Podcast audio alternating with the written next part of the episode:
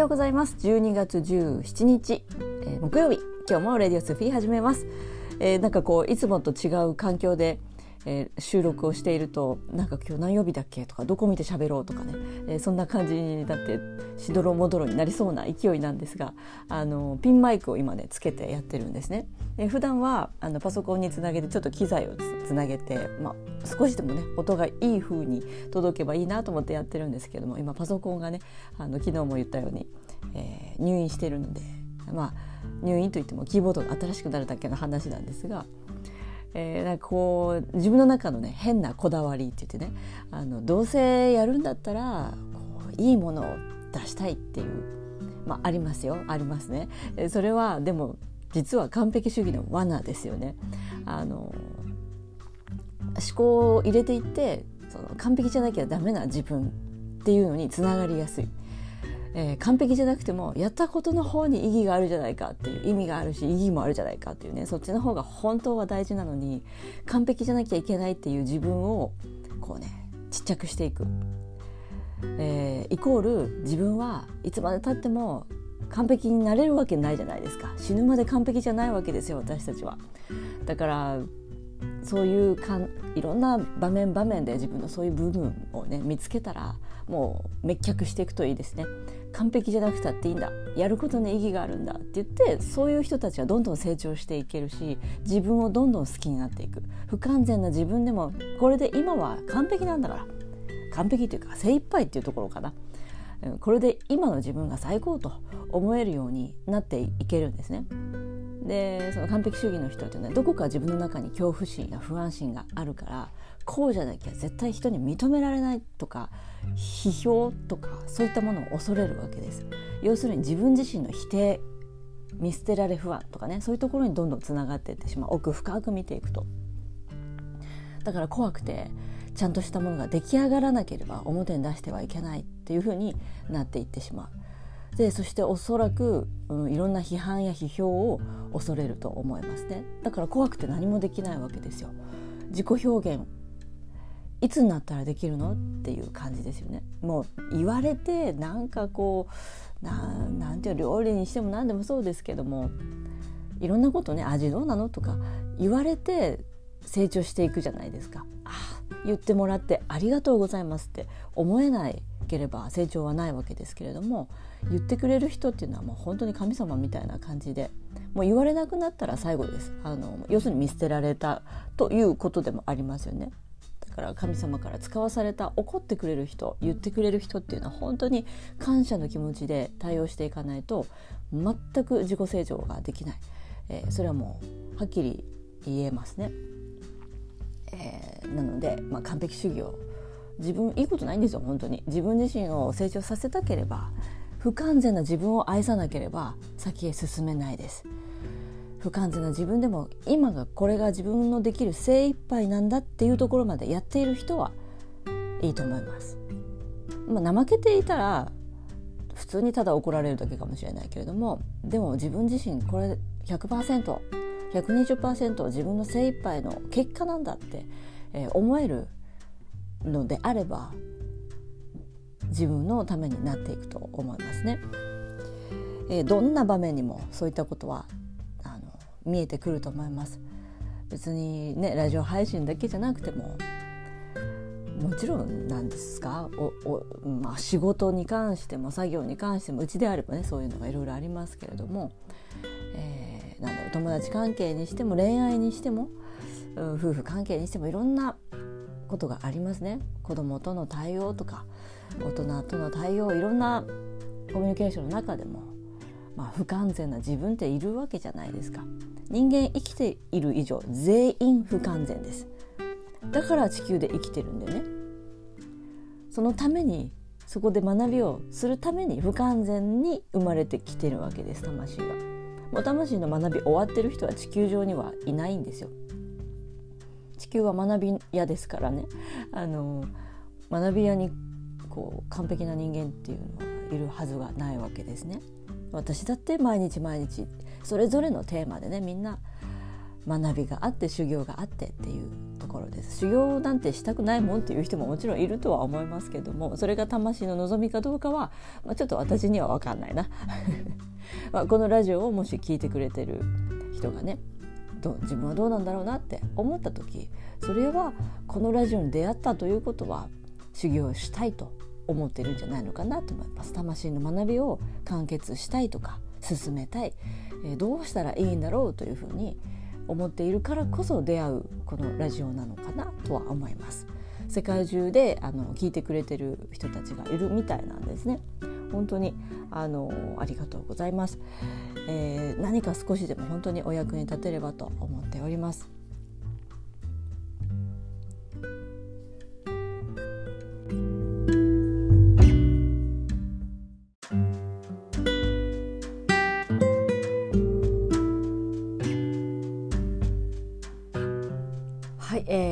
えー、暮れもね押し迫る中でもう今日17でしょ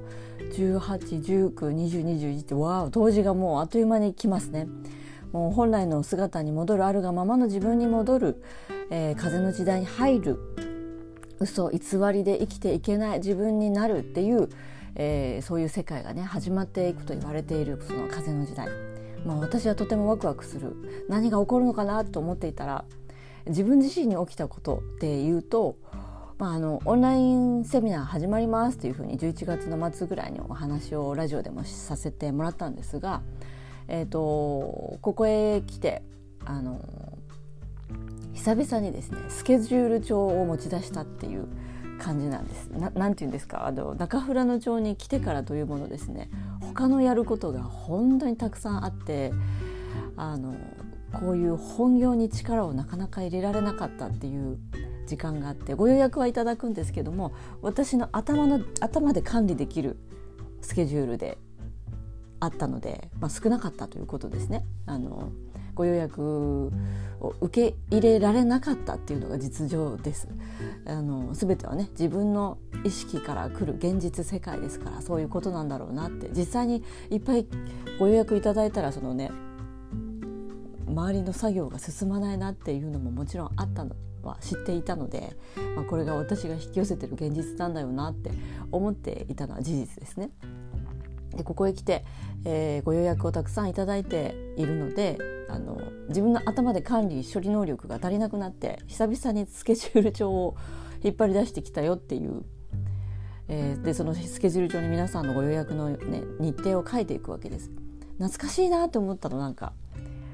9年前まではこんな感じだったよなって思ったわけです。9年前というのは中富良野に移住する前の話です、えー、そして2011年ですからあの頃はね震災がありましたよね。日本のね。で震災の前の3年間っていうのは私はあの東京と、えー、旭川札幌この3拠点にサロンを持っていてえ1ヶ月の間10日ずつ移動してたんですね。だからまあ木脇さん今どこにいるんですかっていうメールが来るっていうね「あ今日は東京です」とかなんか「あちこちです」とか言ってその間に、えーまあ、海外にもあちこち行ったりとかもしてましたし、あのー、その3年間は本当にみちみちスケジュールでもありましたね。でまあそろそろ落ち着きたいなとどこかにどこだろうって思った時に、まあ、私の中ではこの「国と子たちの御事様が鎮座すると言われている足別岳の麓足分山とね呼んでいた過去の、えー、大きな人がいましたけれども、えー、そこの近くまあ本当にその山がドーンって見える麓にはなってないですけどね、えー、私の中では大雪山とそういう十勝岳連峰うん足足別岳がある方の山があるんですがそこの両方の男の男性の性質を持った山々と女性の性質を持った山々の中間にあるという、えー、私は思ってるんですけどねそのピースガーデンの場所がねこの中間にあるというこの自分の中では完全なる癒しの地になってるんですが、えー、そこに今拠点を構えてからというものの、まあ、いろんなことが起きてもう激しい9年間だったなと今日朝思ったんですよね。あ本当に何て言うんだろういろんなことがあったなもう激しすぎる、うん、3倍で1日が動きますまずねってことは9年経ったけど草2727年ぐらい経ったんじゃないかっていうぐらいの勢いですね。まあ、ご近所様にももう移住してきて何年になるっていうまあそろそろ9年なんですよねってそんなもんかいって言われるんですよね。あれもっといると思うわねみたいなそのぐらいこうご近所様とのお付き合いも長くさせてもらってる、えー、感じでしょうねきっとね。で町の方、まあ、役場の人たちとの接点もたくさん取らせてもらっていてもう本当にお世話になってるんですが、えーまあ、正直なことを言うとね、まあ、この9年の間私も本当に苦手なことに取り組んできたと思います。まず役場行くのとかねそういう機関に行くのはもう本当に苦手でえもう絶対行きたくないみたいな。で書類？もう一行も読めませんみたいな。そういう状態だったわけです。もう右脳だけで生きてるような人間だったのでもう左脳的なこと？計算？そして、えー、その難しい書類を読む？難しくなくたって文字がいっぱい並んでるだけでもアウトなんですよ。えー、その役場関連のそういうなんていうの？難しいあるじゃないですか。そういう苦手な人いますよね。あのそういう苦手なものをたくさん持ってたものにたくさん取り組んできました。苦手なものこそ自分を成長させるって、えー、何度も言っていますけれども。だから自分もねいろいろやってきたわけです。で今それがすごく楽しく思える。ああ苦手なところに本当にヒントがあるなって思うんですよね。取り組んできてよかったなできるような自分になってよかったな。世界が広がったな自分が広がったなっていうふうにねやっぱり苦手なことに取り組んでいくと思えるようになりますね。でそれも精一杯やらなきゃダメですよ。いやいややってはダメです。苦手なことに精一杯ワクワクしながらやるんですこれを乗り越えたら何が待ってるんだろう自分自身の変化成長楽しいなって思えないと成長は無理ですあのそこは間違いないようにしてくださいいやいややってても何にもいいことはないです取り組む姿勢ですね。すごく大事です、えー、その9年間かかったなって思ったわけですよ。9年間私本業何ですかって言われてたわけなんですよ。えパン屋さん？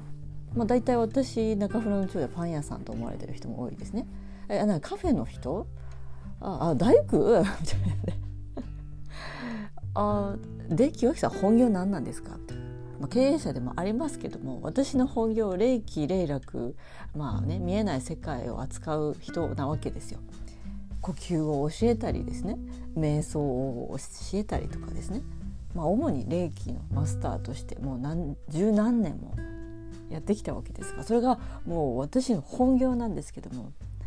誰も知らないかもしれないっていうぐらいこの9年間でやっと昨日そのスケジュール上を見てあ私の本業が戻ってきたって思ったんですよ。元の自分に戻れた。え？この9年一体何だったんだろうって思った時にはってねひらめいたんです。あそういうことって。ちょっとすいません。のろけ話しますよ今から、えー、私のパートナーであるさやちゃんです、えー、私は彼女を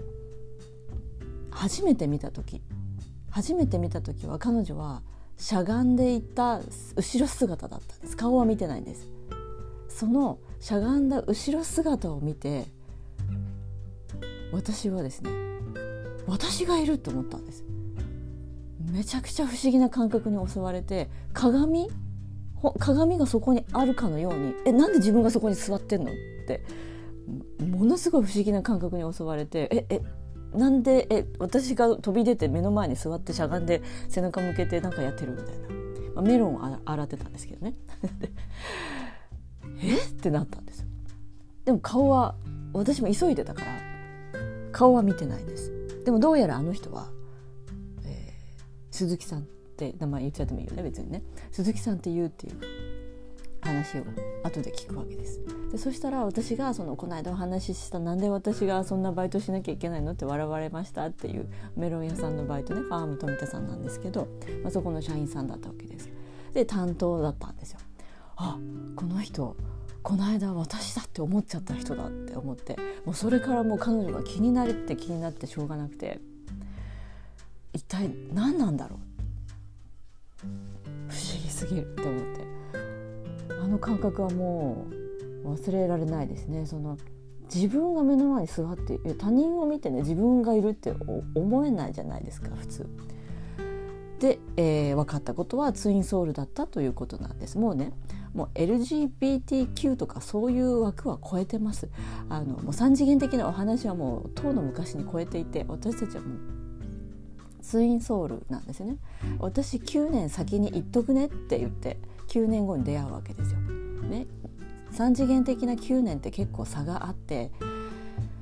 えー、なんだろう経験値、うん、育った環境いろいろ違うわけですよね。で出会ってから9年同じになるまでの9年なわけですよ。あ私の本業戻ってきたねっていう9年の間に彼女は本当に一生懸命頑張って、えー、もう泣きながらもう泣きながらも血も出しながらもね まあ自己浄化も含め自己成長を含め本当に必死になって至るの方の必死ね必死になってここまでやってきたっていう9年間。そして今の彼女を見たらもう9年前の彼女とはまるで別人のように成長して自立心やら成長やらもともと仏みたいな人ではありますけども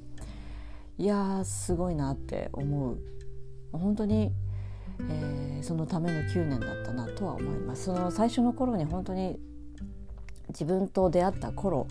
私のエネルギーが強すぎて彼女から本当に浄化が半端なく出てしまってあこれは大変だと思って自分の力を弱めなきゃいけないって思った